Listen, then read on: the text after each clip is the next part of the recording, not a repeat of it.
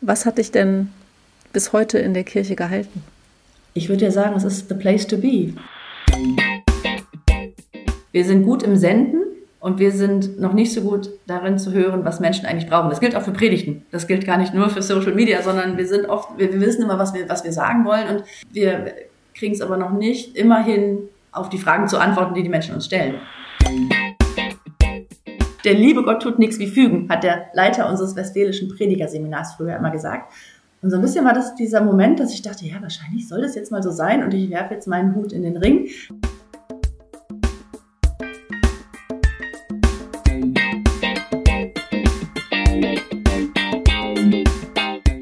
Hallo und herzlich willkommen zum Yeet Podcast, dein Podcast zum Thema Glaube, Spiritualität und Kirche in den sozialen Medien. Mein Name ist Lilith Becker und heute zu Gast ist Stefanie Schadin. Hi, schön, dass du da bist. Ja, hallo Lilith, ich freue mich auch.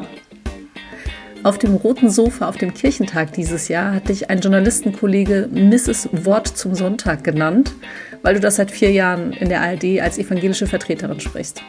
Du wackelst so mit dem Kopf, das gefällt dir nicht so, der Titel, oder? Naja, wir sind ja mehrere Mrs. zum Sonntag. Wir sind ja ein ganzes Team und ich glaube, als solches verstehen wir uns auch immer, dass wir da echt ein großes Team sind und es ist immer mal eine oder einer von uns dran. Okay, du bist eine der vielen Mrs. Sonntage. Ja, so gut. Es gibt ja auch viele Sonntage im Jahr. Du hast momentan neben diesem publizistischen Ehrenamt eine 50-Prozent-Stelle als Pfarrerin in Fürth und du veröffentlichst Predigten im evangelischen Sonntagsblatt. Du bist verheiratet und hast zwei Kinder. Ähm, ich habe zu deinem Pfarramt momentan gesagt, weil du bist ab dem 1. März 2024 theologische Geschäftsführerin des Gemeinschaftswerks der evangelischen Publizistik. Das ist das EKD-Medienhaus, in dem auch das JIT-Netzwerk zu Hause ist. Und bevor wir über deine Pläne, Ideen und Aufgaben im GAP sprechen und über deinen Blick auf soziale Medien, habe ich dir sieben Fragen mitgebracht. Sieben Fragen, damit die Hörerinnen und auch ich dich ein bisschen näher kennenlernen können. Also Achtung, bist du bereit? Bereit. Sehr gut, es geht los. Welche Gefühle hast du die vergangene Woche durchlebt? Oh, alles, ein riesiges Wechselbad von Todesfällen, ähm, die ich begleitet habe und in der eigenen Familie erlebt habe, ähm, bis zu einer Konfi-Freizeit am vergangenen Wochenende, wo wir mit 80 Menschen gemeinsam unterwegs waren und äh, ein ganz großartiges, lustiges, erfüllendes Wochenende miteinander verlebt haben. Also es ging in alle Richtungen. Das hört sich schön an. Das volle Leben, das pralle mhm. Leben. Das pralle Leben. Wenn du dich entscheiden musst, worauf setzt du? Schnelligkeit oder Genauigkeit? Ah, die Mitte bitte. Ich, ich bin beid, also ich bin, ich bin beides sehr gern. Ich glaube, ich bin oft sehr schnell und ich bin aber auch so ein, bei manchen Dingen so eine Pfennigfuchserin. Wahrscheinlich ten, also ein leichter Tacken Richtung Schnelligkeit. Ich habe schon mir gedacht, dass du das sagen würdest in der Mitte. Ja, das ist blöd, da will man immer. Aber ich, also deshalb habe ich gerade überlegt, nee, ich glaube, also wenn ich mich entscheiden müsste, dann, dann rückt es ein bisschen Richtung Schnelligkeit, weil äh, gerade wenn man sich zum Beispiel kirchliche Prozesse anschaut, da denke ich manchmal, unsere Genauigkeit bremst uns so sehr, dass wir dann hinterher ähm, im Grunde die Prozesse äh, eigentlich ad acta legen können, weil wir einfach hätten schneller sein müssen. Wie verläuft ein ganz normaler Alltag bei Steffi zu Hause? Der beginnt ähm, früh morgens mit äh, der Morgenroutine aller Muttis und Fatis. Also Kinder wecken, gucken, dass alle fertig sind, Frühstück machen, Feschbarboxen vor vorbereiten, ähm, schauen, dass alle Sachen eingepackt sind in der Schultasche, die da drin sein sollten. Ähm, Im Zweifelsfall noch schnell die Sporttaschen hinterherbringen. Und dann geht es äh, an die Arbeit. Dann meistens gehe ich erst ins Pfarramt rüber, schaue, was da ist oder den Post weg und solche Sachen, so der, der Alltag. Und dann ist es sehr unterschiedlich in so einem Pfarramt, weil es eben manchmal Trauergespräche sind oder Taufgespräche oder Beerdigungen, dass ich dann eben rüber auf den Friedhof fahre. Oder ich habe äh, Sitzungen mit Kolleginnen und Kollegen um dann sowas wie eine Konfi-Freizeit zu planen oder die, jetzt steht der Advent schon wieder langsam an, wir planen eine Adventsaktion in der Stadt. Solche Dinge, die ähm, sind der Morgen. Ach, ich dachte, wir wären jetzt am Abend angekommen. Das war alles der Morgen. Das, das passt alles in einen. Bei Frauen passt das alles in, in einen Morgen, ja. Wenn dein Leben ein Film wäre, wie hieße dieser Film? Ach du liebes Lieschen. naja, im Pfarramt oft vier Hochzeiten und ein Todesfall, beziehungsweise oft ja im Moment andersrum vier, vier Todesfälle und eine Hochzeit. Die Statistik ist wohl eher so ah, mein Leben, was gibt es denn da? Was muss ich mir vorher schicken, damit ich drüber nachdenken kann? Was Aber wir sind hier in einem, in einem, Podcast, ich kann das alles ja. kurz schneiden. Und täglich, und täglich grüßt das Murmeltier ist auch blöd, obwohl es sich manchmal so anfühlt, ähm, weil ja die Tage auch immer wieder in ihrer Wildheit sich ähm, immer wieder durchlebt werden. Ja, und manchmal ist auch wie im Himmel. Den Film gibt es doch auch, gell? Dieser, dass man denkt, eigentlich geht es mir wahnsinnig gut ich darf in einem Land leben, wo es uns gut geht. Ich habe gesunde Kinder. Ich bin äh, verheiratet, glücklich. Ich, ja, also da, da denke ich manchmal, das ist äh, eigentlich schon nah dran bei dem, was man sich so wünschen kann für so ein Leben.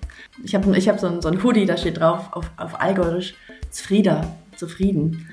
Und das, ja, darf ich wirklich so sagen. Und jetzt eben noch mit der, mit der Aussicht auf die neue Stelle. Mhm in meinem, im letzten Podcast hat Miriam Hackländer, glaube ich, gesagt, zufrieden ist das neue Glücklichsein.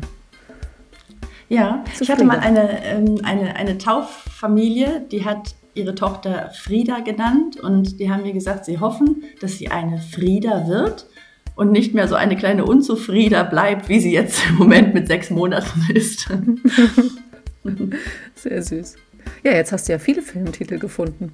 Ne? Vier ja, jetzt noch nicht den perfekten. Vielleicht fällt mir bis zum Ende des Podcasts noch ein guter ein. Okay, dann darfst du das nochmal einbringen, sehr gerne. Wie erholst du dich?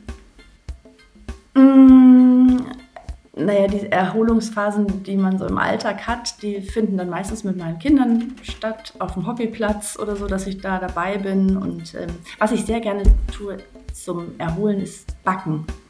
Ich finde, Backen ist großartig. Also Teig kneten und solche Dinge, da kann man viel rauslassen. Das ist der Alltag. Und wenn ich, wenn ich noch mehr Zeit hätte, dann würde ich wieder singen. Ich habe früher in ganz vielen Chören gesungen, in Ensembles und so. Und das war für mich die allerbeste Erholung. Aber Backen ist schon closed. Okay, und beim Backen und beim Feschbarboxen packen, da kann man ja auch singen dabei, ne? Ein bisschen. Äh, das geht immer. Es äh, wird viel gesungen in unserer Familie, dass wir manchmal bremsen müssen. Wen würdest du super gerne mal kennenlernen? Mm, die Oma meiner Oma. Sie hat mir immer sehr viel davon erzählt. Man könnte jetzt sagen, so berühmte Leute und so, das, das wäre bestimmt auch spannend. Aber ähm, so familiengeschichtlich finde ich das spannend, wie sich manche Dinge so durchziehen durchs Leben und ähm, wie einen das prägt, diese Erzählungen von früher wie man miteinander umgeht, wie man miteinander leben will, wo man Geborgenheit findet. Und das ist eine Person, die ich natürlich rein zeitlich einfach nicht mehr kennenlernen konnte, wo ich im Nachhinein aber immer gedacht habe, das muss eine coole Frau gewesen sein, alleinerziehend und so. Also die hätte ich gerne kennengelernt. Was würdest du sie fragen? Wüsstest du das schon? Wahrscheinlich, wie äh, Frau und Mutter sein damals sich so gestaltet hat, wie sich das verbinden ließ, welche Grenzen es dann eben zu der Zeit auch gab, welche Möglichkeiten man gesehen hat, in diesen Grenzen ähm, da was aus dem eigenen Leben so zu machen, das wird mich, das wird mich schon interessieren, weil ich auch da das Gefühl habe, viel wiederholt sich äh, im Laufe der Geschichte. Alle denken immer jetzt, bei, bei uns wird es ganz anders und dann ist es aber doch wieder in vielerlei Hinsicht wie bei vielen Generationen vorher. Am liebsten würde ich jetzt einen ganzen Podcast darüber mit dir machen, aber ich frage trotzdem weiter.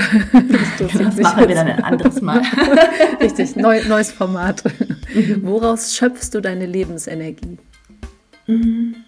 Unterschiedlich. Ähm, sicherlich eben ähm, spielt Familie und Freunde spielt eine große Rolle, dass man da Beziehungen hat, wo man sich darauf verlassen kann oder ja, gerade hier in Fürth ist es auch so, dass man rausgeht und ständig Menschen trifft. Das sind gar nicht immer die Best Friends, aber es sind viele Menschen, wo man merkt, mit denen kommt man sofort nochmal wieder ins Gespräch, man weiß ein bisschen was voneinander und so. Und ich habe mal gehört, dass solche, ähm, dass solche sozialen Netze ganz wichtig sind, auch für, für die eigene Energie, wie viel man so im Leben dann auch geben kann. Und ich merke ganz oft, dass ich aus meiner Arbeit, die einerseits Energie zieht, aber ich auch wieder Energie schöpfe, weil das oft Begegnungen sind. Ähm, ich fühle mich danach auch wie so ein Luftballon, der aufgeblasen ist. Also nicht die Luft wird nicht rausgelassen, sondern eigentlich ziehe ich Energie heraus aus, aus diesen Begegnungen, aus dem Erzählen. Ja, das, das merke ich ganz stark. So. Und klar, natürlich im Urlaub, solche Sachen wie Wandern oder so, da, das, das hilft dann im Jahr auch mal wieder so ein bisschen ganz aufzutanken. Aber das wäre ja auch fatal, wenn das nur immer im Urlaub oder an Wochenenden passieren würde. Und deshalb glaube ich, dass ich wirklich aus meiner, aus meiner Arbeit, aus meinen Tätigkeiten Energie ziehe. Das hört sich schön an. Also du scheinst eine Person zu sein, die gerne im Trubel ist, so ein bisschen auch, oder? Ja, ja, also eher Mhm, eher extrovertiert wahrscheinlich und eher, ich, ich äh, mag das wirklich gerne, mit Menschen in Kontakt zu sein. Ich finde es nicht schlimm, wenn ich hier morgens auf den Markt gehe am Samstagmorgen, wie alle anderen auch. Und trotzdem gibt es natürlich dann Gespräche, dass ich höre, na, wie geht's euch und wie geht's dem? Habt ihr da schon schon gehört? Und ähm, dass da Leute auf mich zukommen. Ich finde es ähm, ja berührend, also dass man da auch eben sagt, wir können hier auch am Marktstand einfach schon mal Sachen besprechen und müssen nicht erst anklingeln oder anrufen. Ja. So, das waren deine sieben Einstiegsfragen, aber es geht mhm. gleich weiter und passend zum Thema, du bist nämlich auch in einer sehr dicht besiedelten Gegend aufgewachsen, in Dortmund, im Ruhrgebiet. Richtig. Und dort bist du als Konfirmandin über die evangelische Jugend tiefer in die Kirche hineingeraten. Was hat dich denn bis heute in der Kirche gehalten? Ich würde ja sagen, es ist the place to be. es war wirklich so, das ist, eigentlich hatte, war meine Familie, wie das bei vielen ist, wir glauben an Gott, aber wir sind nicht so oft in der Kirche. Und dann ist es über die Konfi-Zeit bei mir dann im Grunde entstanden, dass ich da so reingerutscht bin und dann eben in die evangelische Jugend. Ich hatte so als Jugendleiterin so eine, eine Kindergruppe, mein erstes Mini-Mini-Geld, was ich da verdient habe auch. Und bin dann aber eben in diese Strukturen auch reingekommen, bin mit denen ganz viel gereist. Ja, zum Beispiel nach, äh, bewege ich mich im Moment sehr, Israel-Palästina. Wir waren da eben in, der Westbank untergebracht und haben ganz viel von der Friedensarbeit damals kennengelernt, die damals eben mit Rabbin und so sehr eigentlich, wir dachten, ähm, auf sicheren Füßen endlich steht. Wir sehen heute, dass es leider nicht so ist. Wir waren in Nordirland ähm, gemeinsam, wir haben Freizeiten gemeinsam mit Menschen mit Behinderungen gemacht und das war für mich so ein Eye-Opener, dass ich dachte, wow, das ist alles Kirche. Und die Menschen sind überall auf der ganzen Welt und ja, schon auch wirklich so was Sozialethisches. Die machen gute Sachen und die sehen zu, dass äh, es mehr Gerechtigkeit und mehr Frieden gibt und die gehen anständig miteinander um.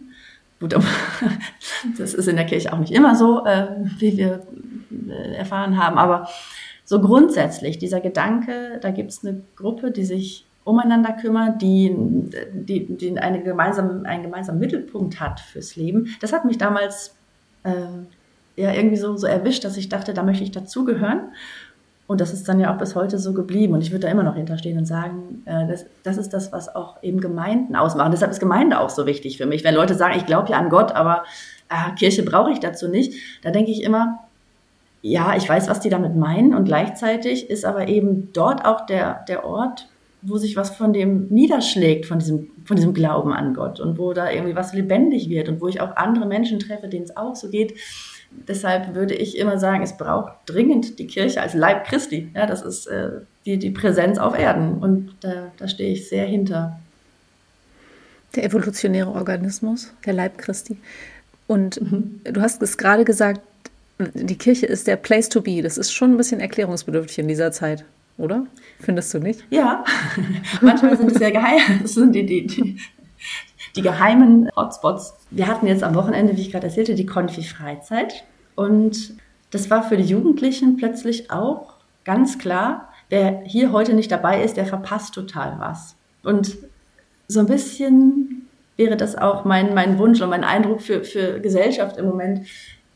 Äh, völlig klar, viele äh, sehen das im Moment ganz anders. Aber ich glaube, dass das eine, ein wichtiger Ort ist, wo Menschen gerade was finden, was sie ansonsten sehr verzweifelt überall sonst suchen. Ja, das ist äh, also kurz Trost und Hoffnung.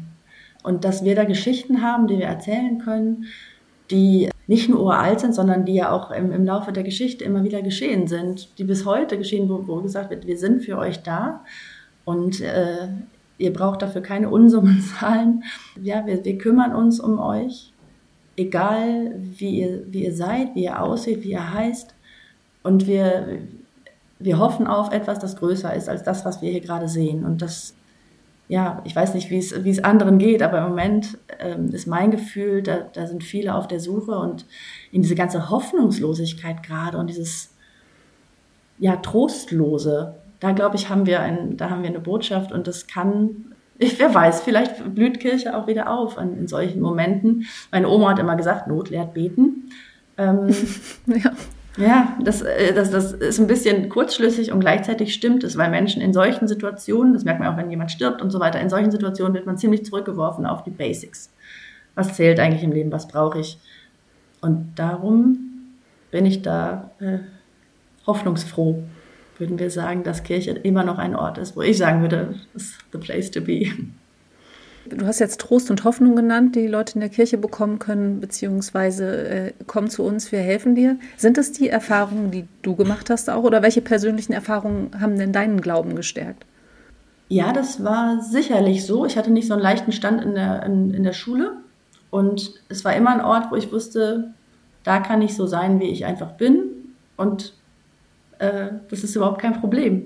Und man hat sich, man, man, man geht da gut miteinander um, man hat sich gern äh, und das hat mir viel Kraft gegeben damals. Und das war wirklich immer ein Ort, wo ich sagte, da, da kann ich sein. Und da habe ich auch viel von dem verwirklicht gesehen, was mir wichtig war im, im Leben damals. Und äh, war das für mich sicherlich ein Start. Das hat sich dann auch wieder entwickelt, klar. Und äh, im Studium war es dann anders. Da war ich viel in der ESG engagiert äh, und habe dann eben viel von dem auch wiedergegeben, was ich damals bekommen habe. Ja, aber das äh, hat sicherlich auch biografische Züge, was ich heute von Kirche selber erwarte oder wie ich mir das erhoffe und wie ich sie gestalten möchte, so wie ich, was ich eben selber auch davon äh, erlebt habe. Hm. Als du vorhin gesagt hast, dass die Menschen, dass du das Gefühl hast, Leute suchen ja auch Orientierung und Halt. Ich musste sofort an das Bündnis Sarah Wagenknecht denken, das sich jetzt gegründet hat. Ich gedacht, also lieber in die Kirche kommen statt ins Bündnis Sarah Wagenknecht. Das hast du jetzt gesagt, aber ich, was habe ich jetzt gesagt? Naja, das war gerade sagen wir mal so, ähm, ich finde immer, wenn, wenn Bündnisse sich schon nach, nach, nach einzelnen Menschen so benennen, das ist schon eine steile Vorlage und das muss man dann einlösen als Person, wenn man da wirklich für alles stehen will. Ja, dann nehme ich lieber den lieben Gott. Ja, oder Jesus Christus. Wir haben ja auch so eine Person. So, ist ja auch der liebe Gott. aber, aber auch, genau, eben. Aber erst nach dem Tod. So, das ist ja bei uns, ne? Das ist erst zu diesen mhm. Ehren gekommen. Ja, das, wir, das wäre jetzt auch eine spannende Podcast-Frage. Nee, glaube ich nicht. Ich glaube ja schon, das war schon. Baby Jesus war auch schon, war auch schon Gott, oder?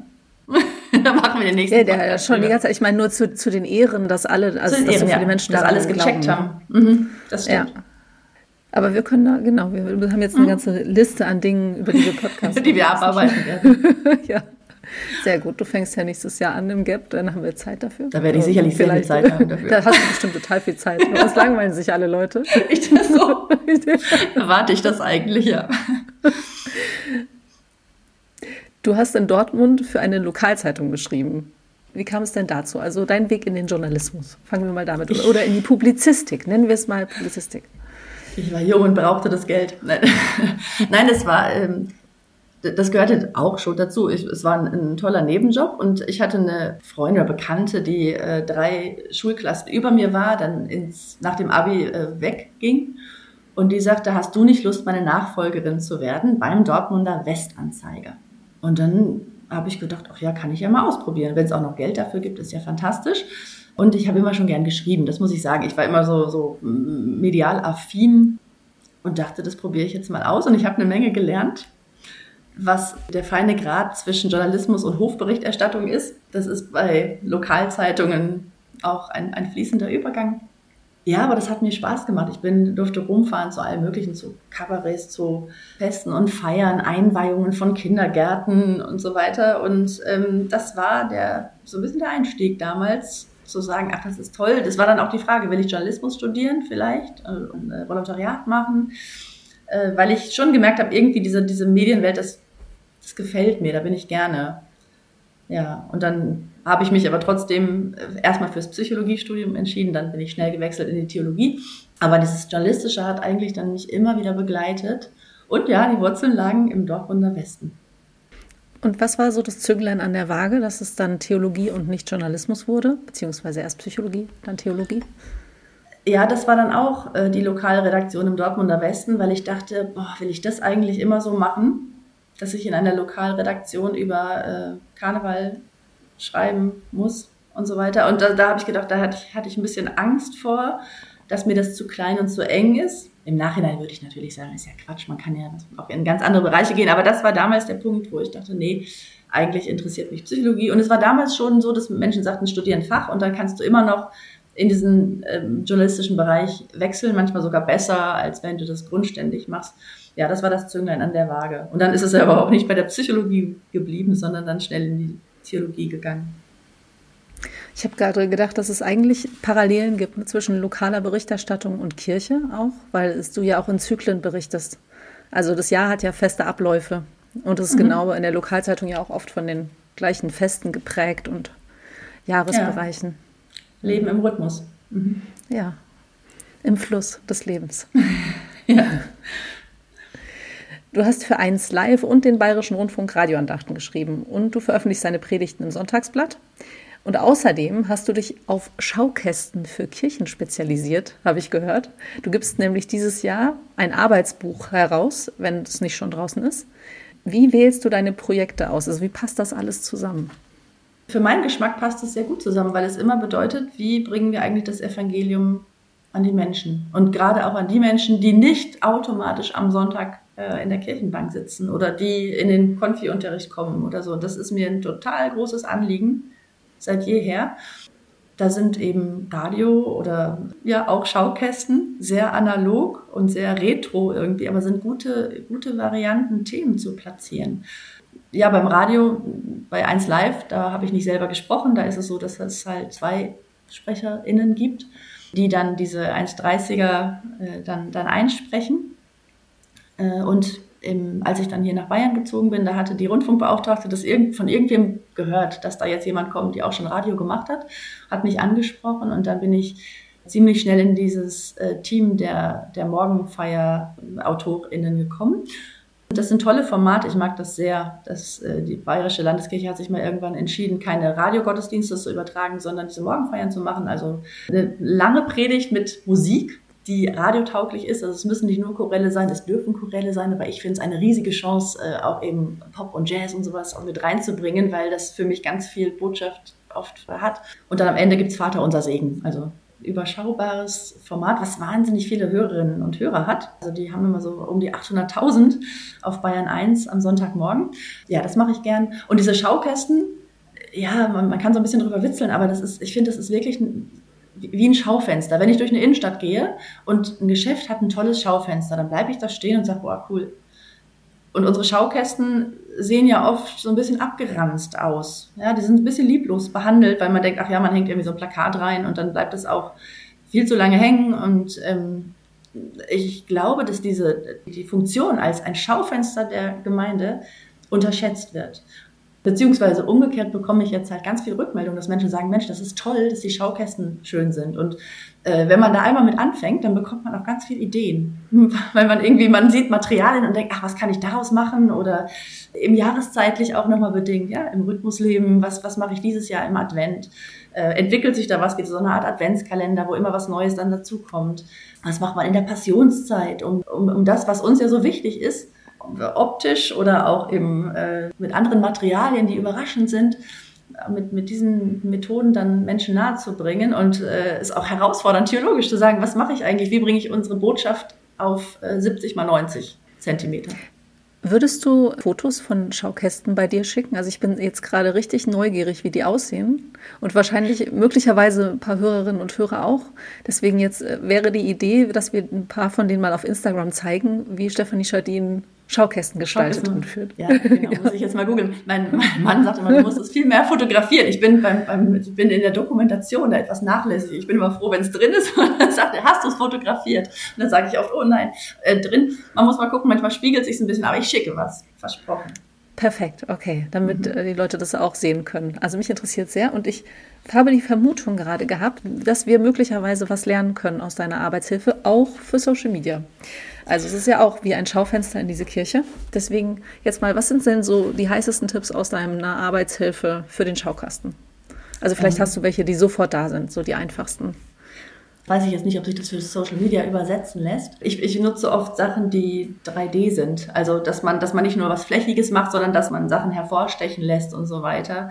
Das ist jetzt bei Social Media nicht so. Aber ich, ich merke, dass die eine gute Idee immer wichtig ist. Also nicht zu sagen, ich verzettel mich und ich hänge nochmal irgendwie fünf unterschiedliche Sachen in den Schaukasten, sondern sich wirklich zu reduzieren auf die eine Idee, die mit äh, Materialien oder mit Bildern zu verbinden, die, die man nicht automatisch damit verbindet. Also ein Beispiel, ich hatte mal einen Erntedankkasten gemacht, äh, schwarzer Hintergrund, da habe ich wie so kleine Regalbretter reingebaut und habe jetzt nicht Äpfel und äh, Brot und sowas reingelegt, was wir klassischerweise mit Erntedank verbinden, sondern ich habe äh, reingelegt eine Tageszeitung. Also für quasi, ja, wir, wir haben eine, eine äh, öffentliche Presse. Ich habe reingelegt ein äh, Schulbuch oder irgendwie sowas hatte ich oder, oder Schulsachen. Ja, wir, wir danken dafür, dass wir Bildung bekommen können. Und solche Sachen. Also, dass man dass man die Leute so eine Schleife weiterdenken lässt und sagt, ah, wieso ist denn das ein Erntedankkasten? Oder was immer sehr, viel, vielen Menschen sehr am Herzen liegt, ist es sind die Namen der Verstorbenen. Ich mache jedes Jahr zum ähm, Ewigkeitssonntag einen Kasten, entweder hänge ich die Namen an Federn oder schreibe sie auf Wellen und so. Also es ist wirklich dann auch, dass es optisch sehr schön aussieht und wir sehen alle nochmal wirklich nur die Namen, keine Adressen, nichts, also nichts, was irgendwie dann identifizierbar ist, aber wir sehen alle nochmal die Namen der Menschen, die gestorben sind im letzten Jahr aus unserer Gemeinde. Und das finden viele sehr bewegend, auch die Angehörigen, die dann da stehen und gucken, wo ist mein Verstorbener, wo ist meine Verstorbene es ist, hat was Persönliches, es hat dann oft auch was hier, was Nahes, was mit unserer, mit Fürth zu tun hat oder ähm, mit unserer Gemeinde. Und einmal um die Ecke denken. Ja, richtig schön. Also ich würde sagen, jetzt übersetzt in unsere Social Media Formatberatung wäre das die Pain Points der Leute abholen. Also wo sind die Schmerzpunkte, ne? was brauchen sie? Wäre jetzt die Liste mit den Toten aus diesem mhm. Jahr und auch etwas Besonderes und nicht das Offensichtliche. Wir nennen es ja im Journalismus Fallhöhe und das schaffst Fallhöhe. du ja auch. Also, mhm. ja, danke schön. Genau, Gerne. sehr schöne Punkte. ich bin neugierig. Ja, fotografier doch mal. Mhm. Richtig. Das ist gut, dass dein Mann dich daran erinnert, dass du das mhm. machen sollst. So gut, wofür Männer alles zu arm sind. ja, mhm. Gedächtnisstütze. Ein Kollege sagte mal, und äh, wenn Leute für nichts da sind, dann vielleicht als abschreckendes Beispiel, aber nein, da gibt es nicht. Also, das will ich jetzt bei meinem Mann nicht sagen. Nein, der ist ja sehr hilfreich. Nein. Extended das Brain. Schön. Ja, mhm. oh, wie schön. Du fängst am 1. März 2023 im Gemeinschaftswerk der evangelischen Publizistik an. Wie bist du denn darauf gekommen, dass das der richtige Job für dich ist? Mm, ich bin drauf gebracht worden, ehrlich gesagt weil mich Menschen darauf angesprochen haben und ich habe im ersten Moment ein bisschen abgewehrt und habe gesagt, ach nein, ich bin doch eher vor der Kamera und nicht hinter der Kamera und ich mache die Sachen einfach selber, ich arbeite euch zu und das ist doch eigentlich prima so. Und dann hat mich das aber nicht losgelassen. Dann habe ich mir die Ausschreibung nochmal rausgeholt und dann habe ich wirklich so ein bisschen, es war so eine Brain-Entscheidung und dann kam das Herz ziemlich schnell hinterher, weil ich immer dachte, ach ja, äh, das mache ich gerne, check und äh, dazu habe ich Lust, check und da habe ich Ideen und das habe ich schon gemacht und ja, es war, dass ich auf einmal dachte, vielleicht ist das meine Stelle. der liebe Gott tut nichts wie fügen, hat der Leiter unseres westfälischen Predigerseminars früher immer gesagt. Und so ein bisschen war das dieser Moment, dass ich dachte, ja, wahrscheinlich soll das jetzt mal so sein und ich werfe jetzt meinen Hut in den Ring, habe dann in Windeseile die Bewerbung fertig gemacht vor den Sommerferien ja, und dann ging alles plötzlich sehr schnell und lief so durch. Und es war aber wirklich, glaube ich, von beiden Seiten, ist mein Eindruck, so ein gutes Gefühl. Und wir hatten alles diesen Eindruck, ja, das, das passt oder das, das kann gut werden. Hoffen wir mal. Ja, sehr. Sag mal, wo waren denn die Sachen, wo du gesagt hast, ah, check, und da habe ich eine Idee? Das interessiert mich jetzt natürlich. Ja, es ist ja diese Kombination aus der ist theologische Geschäftsführung und Medienbeauftragte der EKD. Das waren ja bis jetzt 200 Prozent Stellen. Jetzt ist es eine 100 Prozent Stelle.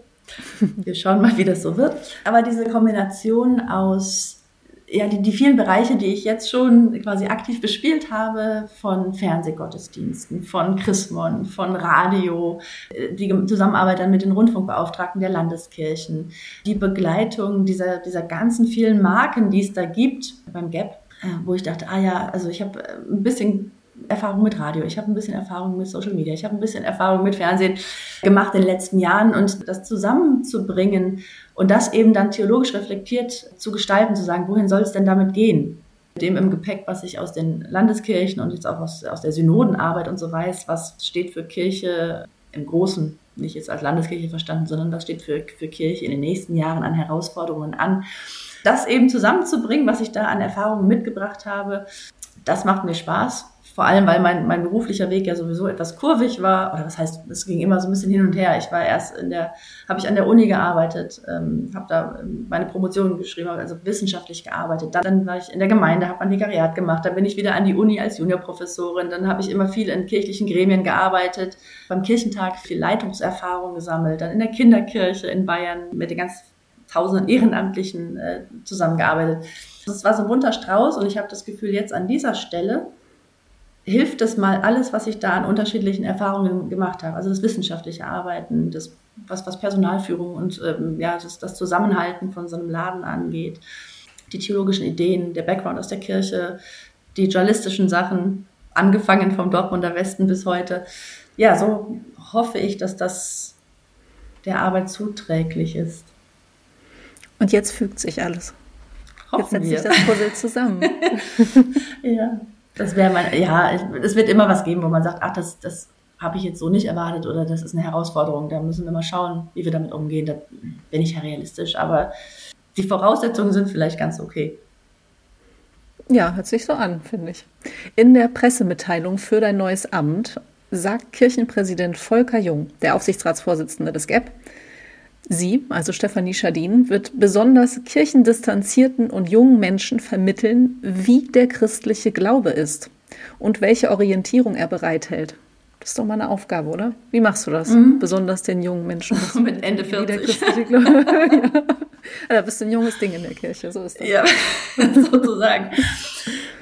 Ja, wir hatten das ja gerade schon mal so ein bisschen angesprochen dass es für mich immer ein Anliegen war und ist, Menschen zu erreichen, die nicht automatisch schon in der, in der In-Group sind und die nicht unbedingt kirchlich sozialisiert sind. Und die Medien heute oder jetzt eben die ganzen Marken des Gap sind, glaube ich, eine riesige Chance, äh, diese Menschen zu erreichen, weil sie eben per se eine G-Struktur haben, keine Com-Struktur. Also Chrismon jetzt als Beispiel liegt halt einfach da in der Zeitung. Und dann habe ich die auf dem Küchentisch oder am Sofa liegen. Oder ihr, ja, ihr kommt mit dem Podcast äh, und mit den ganzen, also mit den, mit den ganzen äh, Creatoren und Creatorinnen seid ihr bei den Menschen direkt ja, im Computer oder im Handy und so weiter. Und es heißt nicht, komm jetzt bitte erstmal an diesen Ort, an diesen Platz, an diese Kirchenbank, damit du was vom, von, von Gott und auch von der Arbeit der Kirche erfährst oder von dem, was uns wichtig ist. Und das meint er vielleicht, dass sich da nochmal besonders hinschaut, dass das stark ist, stark bleibt, weil es ja in den nächsten Jahren nicht weniger wird, diese Herausforderung. Also gerade auch was ähm, Kinder und Jugendliche angeht, da glaube ich, ist das Gap, da, da haben wir noch ein bisschen Luft nach oben. Wir beschweren, oder wir, wir nicht beschweren uns, aber wir, wir jammern so ein bisschen darüber, dass viele Kinder im Grunde nicht mehr christlich sozialisiert sind oder, oder evangelisch sozialisiert sind, weil sie das über ihre Eltern auch nicht mehr so mitbekommen, weil die schon ja irgendwie so den Kontakt verloren haben oder nie dabei waren. Dann sehe ich uns da aber eben auch in der Pflicht, oder äh, das, ist, das klingt so negativ, äh, also ich sehe dann eine, Chance und eine tolle Chance, ähm, da was zu produzieren, was, was den Kindern und Jugendlichen das näher bringt. Äh, also wir haben ja Religion entdecken, ist ja schon da, so zugekauft als Marke. Ähm, aber da glaube ich, da ist noch, da, da ist Luft nach oben. Äh, mein, mein Traum wäre immer sowas wie ein evangelischer Checker Tobi oder jetzt gibt es ja mehrere, es gibt ja auch Checkerinnen mittlerweile. So dazu sagen, das, das macht uns aus und guck mal, das sind Themen, die uns wichtig sind und wie vermitteln wir den eigenen, wie vermitteln wir diese Themen an Kinder und vielleicht gibt es für Jugendliche auch irgendwie ein ähnliches Format. Mhm. Der Kika hat einen Kinderbeirat gegründet fürs Programm. Richtig. Ja, vielleicht können wir da ja was lernen von dem. Ja, den, den Kika hatte ich letztens in meiner, hatte ich auch schon in, in einem Gottesdienst. Äh, also da sind durchaus schon Kontakte da. Schauen Sehr wir mal. Gut. Du bist eine Netzwerkerin. Ich höre das schon. Gucken wir mal. Welche Rolle spielt für dich die evangelische Publizistik innerhalb der Kirche? Eine zunehmend größer werdende, weil wir da jetzt in gewisser Weise das, was wir gerade schon gesagt haben, wie erreicht man eigentlich Menschen? Und äh, innerhalb der Kirche gilt das ja auch. Wie, wir haben verbundene Menschen und wir haben ein bisschen weniger verbundene Menschen. Wie vermittel ich unsere Inhalte, unsere Themen, unsere Termine und so weiter an Menschen, dass wir da Foren haben, wo das passiert. Und ich glaube, dass Medien, ob jetzt ähm, Print oder, oder ähm, online oder Rundfunk und so weiter, dass wir da die Menschen in besonderer Weise erreichen. Viel mehr, als das früher so war, wo man sagte, naja, man traf sich am Sonntag in der Kirche und da wussten alle Bescheid. Deshalb glaube ich, ist es wichtig. Und jetzt aufs Gap hin betrachtet, äh, glaube ich, dass die, die Rolle des Gap auch nochmal wichtiger wird, weil im Blick auf Ressourcenknappheit für viele Landeskirchen ja auch sich in den nächsten Jahren die Frage stellt, wie soll das weitergehen? Was kann man bündeln? Hessen-Nassau ist da jetzt schon äh, quasi vorangegangen. Das Medienhaus ist äh, mit eingezogen beim GAP. Das muss jetzt nicht für alle das Modell sein, aber zu sagen, wie können wir eigentlich Kompetenzen und Ressourcen bündeln, sodass was das Bestmögliche bei rauskommt. Was dabei nicht verloren gehen darf, das ist, glaube ich, ganz wichtig heutzutage, ist Regionalität. Also das, was wir, was wir hier im Schaukasten im ganz Kleinen haben, dass die Menschen sich an ihrem Ort angesprochen fühlen, das wird es auch für die evangelische Publizistik brauchen. Ähm, und deshalb glaube ich, dass diese, diese äh, lokalen Redaktionen von, vom EPD und so weiter, dass wir das brauchen, damit eben die Menschen sich da gut versorgt fühlen. Aber die Frage ist, wie viel kann man möglicherweise auch mal, wie viel kann man bündeln, sodass das, dass das eher stärker wird? Nicht bündeln nur, naja, wir haben halt nicht mehr so viel Knete, sondern bündeln, weil wir sagen, so wird es sichtbarer, so wird es hörbarer. Das wird uns in der evangelischen Publizistik in den nächsten Jahren ziemlich beschäftigen. Welche Rolle spielt die evangelische Publizistik in der Gesellschaft? Also auch da glaube ich, dass das ein wachsender Bereich in, in der evangelischen Kirche ist, dass die evangelische Kirche sich sehr klar darüber sein muss, was die evangelische Publizistik ihr bringt. Dass sie für viele Menschen überhaupt noch so das Verbindungsstück ist, weil sie morgens das Radio anmachen und äh, da was hören von Kirche oder vom Glauben, weil sie über EPD Meldungen bekommen, die sie vielleicht sonst nicht bekommen würden. Sowas wie EPD Sozial, ja, das, das sind, wie hat Geisendörfer früher gesagt, ja, den, den sprachlosen Stimme geben. Also, dass man Meldungen auch platziert, die sonst vielleicht nicht mehr so sexy sind heutzutage. Und dass man an Menschen denkt, die sonst sind, überkippen. Und dass sowas in die Gesellschaft reingebracht wird und nicht verloren geht, dafür ist evangelische Publizistik sehr, sehr wichtig. Sowas müssen wir uns leisten, auch wenn es im Grunde Orchideen sind und man sagt, naja, das ist vielleicht jetzt im, im Gesamtpaket nicht mega erfolgreich, aber ich glaube, der Erfolg liegt da auf einer anderen Ebene und sowas ist eben wichtig. Und dann müssen wir gucken, dass wir es auf anderer Ebene wieder reinholen, was wir uns da leisten wollen. Ja, ich kann mir auch vorstellen, dass die Landeskirchen das mehr nutzen könnten, die evangelische Publizistik, den Kontakt den sie da zu Menschen haben, dass man das ausbauen kann. Wenn ich als Beispiel nach einer Morgenfeier im Radio oder nach einem Wort zum Sonntag ganz viele Menschen habe, die mich anrufen, die mir schreiben, äh, manchmal wirklich in, in, Briefform noch so äh, mit Sütterlin oder eben auch, ähm, die mir E-Mails schicken und so weiter, äh, die sagen, ich habe normalerweise mit euch nichts zu tun, aber. Oder die Seelsorge suchen. Und ich muss dann aber sagen, also nach so einem gewissen Hin und Her. Meistens schreibe ich dann irgendwie zweimal und sage dann bitte so jetzt entweder an die Telefonseelsorge wenden oder wir gucken, dass dann, wer ist denn für Sie zuständig in der Gemeinde, wo Sie wohnen.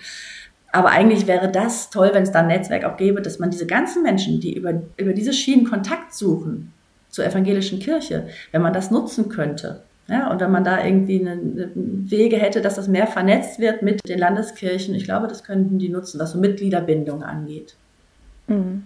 Welche Rolle spielen dabei Algorithmen? Hast du dazu eine Idee?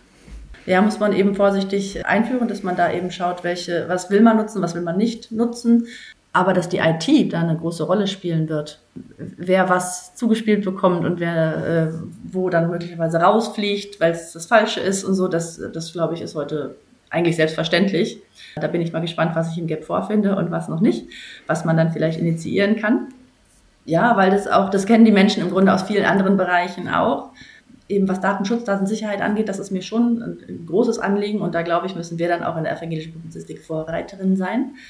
Aber dass man äh, ja, im, im Guten und gut geprüft und sicher sowas nutzen kann und sollte, halte ich eigentlich für selbstverständlich. Mhm. Ja, gut, das ist eine Formel in der Formatberatung für Social Media ist natürlich, dass wenn du diese G-Struktur bedienen willst, äh, dann musst du natürlich auch analysieren, wo du hingehst. Mhm. Und dafür gibt es dann Zahlen. Ne? Deswegen, da ist auf jeden Fall noch einiges zu initiieren in Gemeinschaftswerk der ja. Publizistik und in der Kirche insgesamt.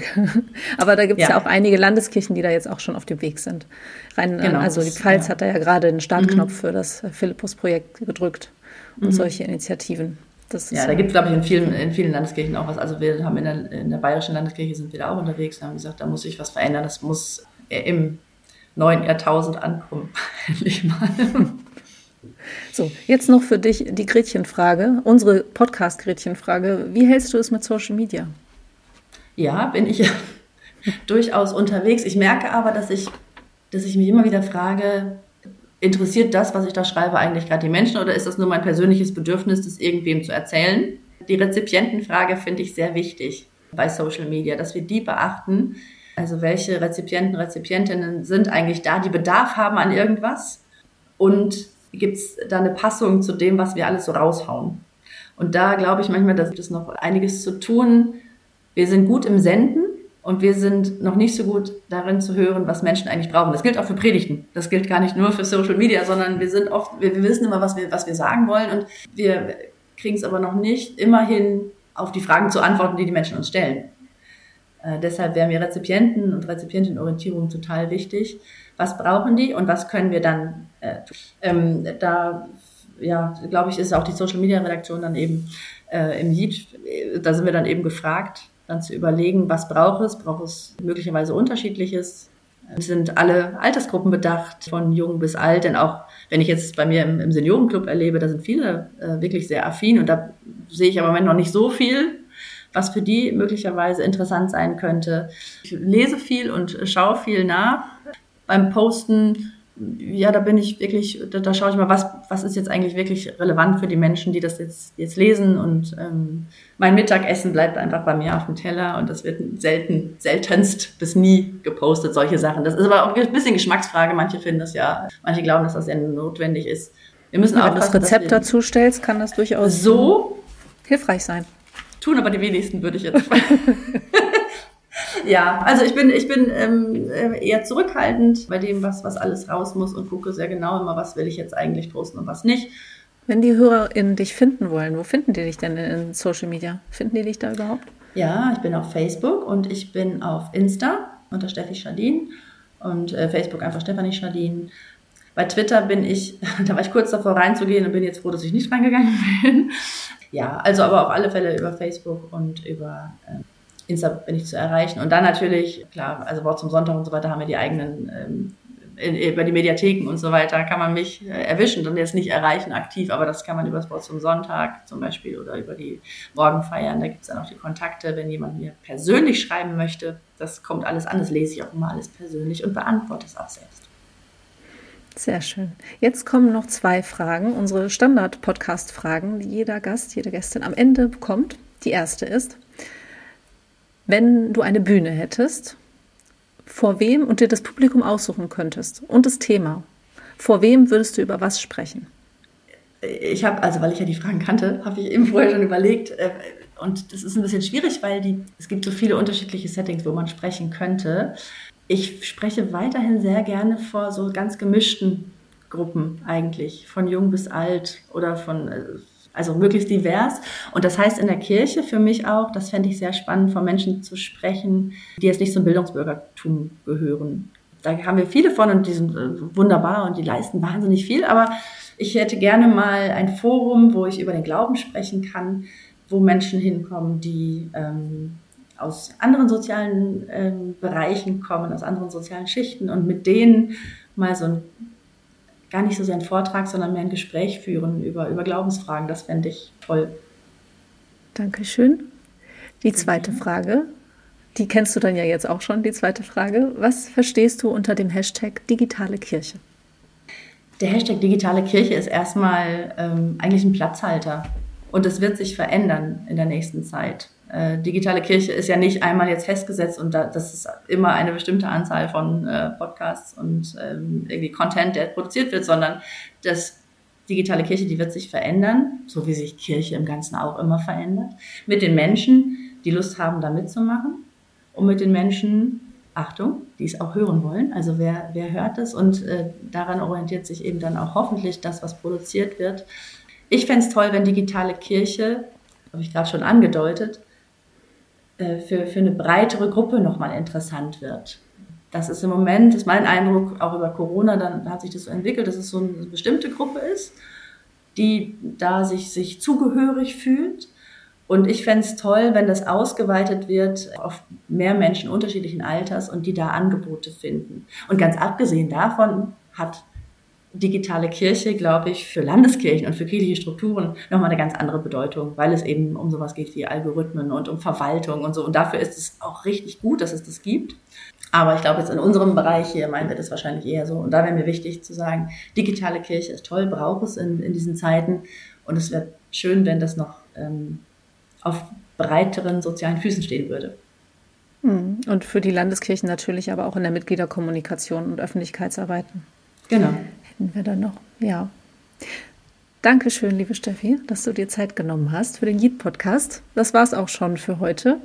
Wenn ihr Fragen, Wünsche, Gästevorschläge habt, schreibt uns an info.yeet.de oder eine Direktnachricht über Yeet-Netzwerk auf Instagram. Auf yeet.de-newsletter könnt ihr unseren Newsletter abonnieren und bekommt monatlich die neuesten Social-Media-Trends und Tricks in eure Mailbox. Und jetzt bleibt noch kurz dran für den Folgehype. Dankeschön. Danke dir, liebe Lilith.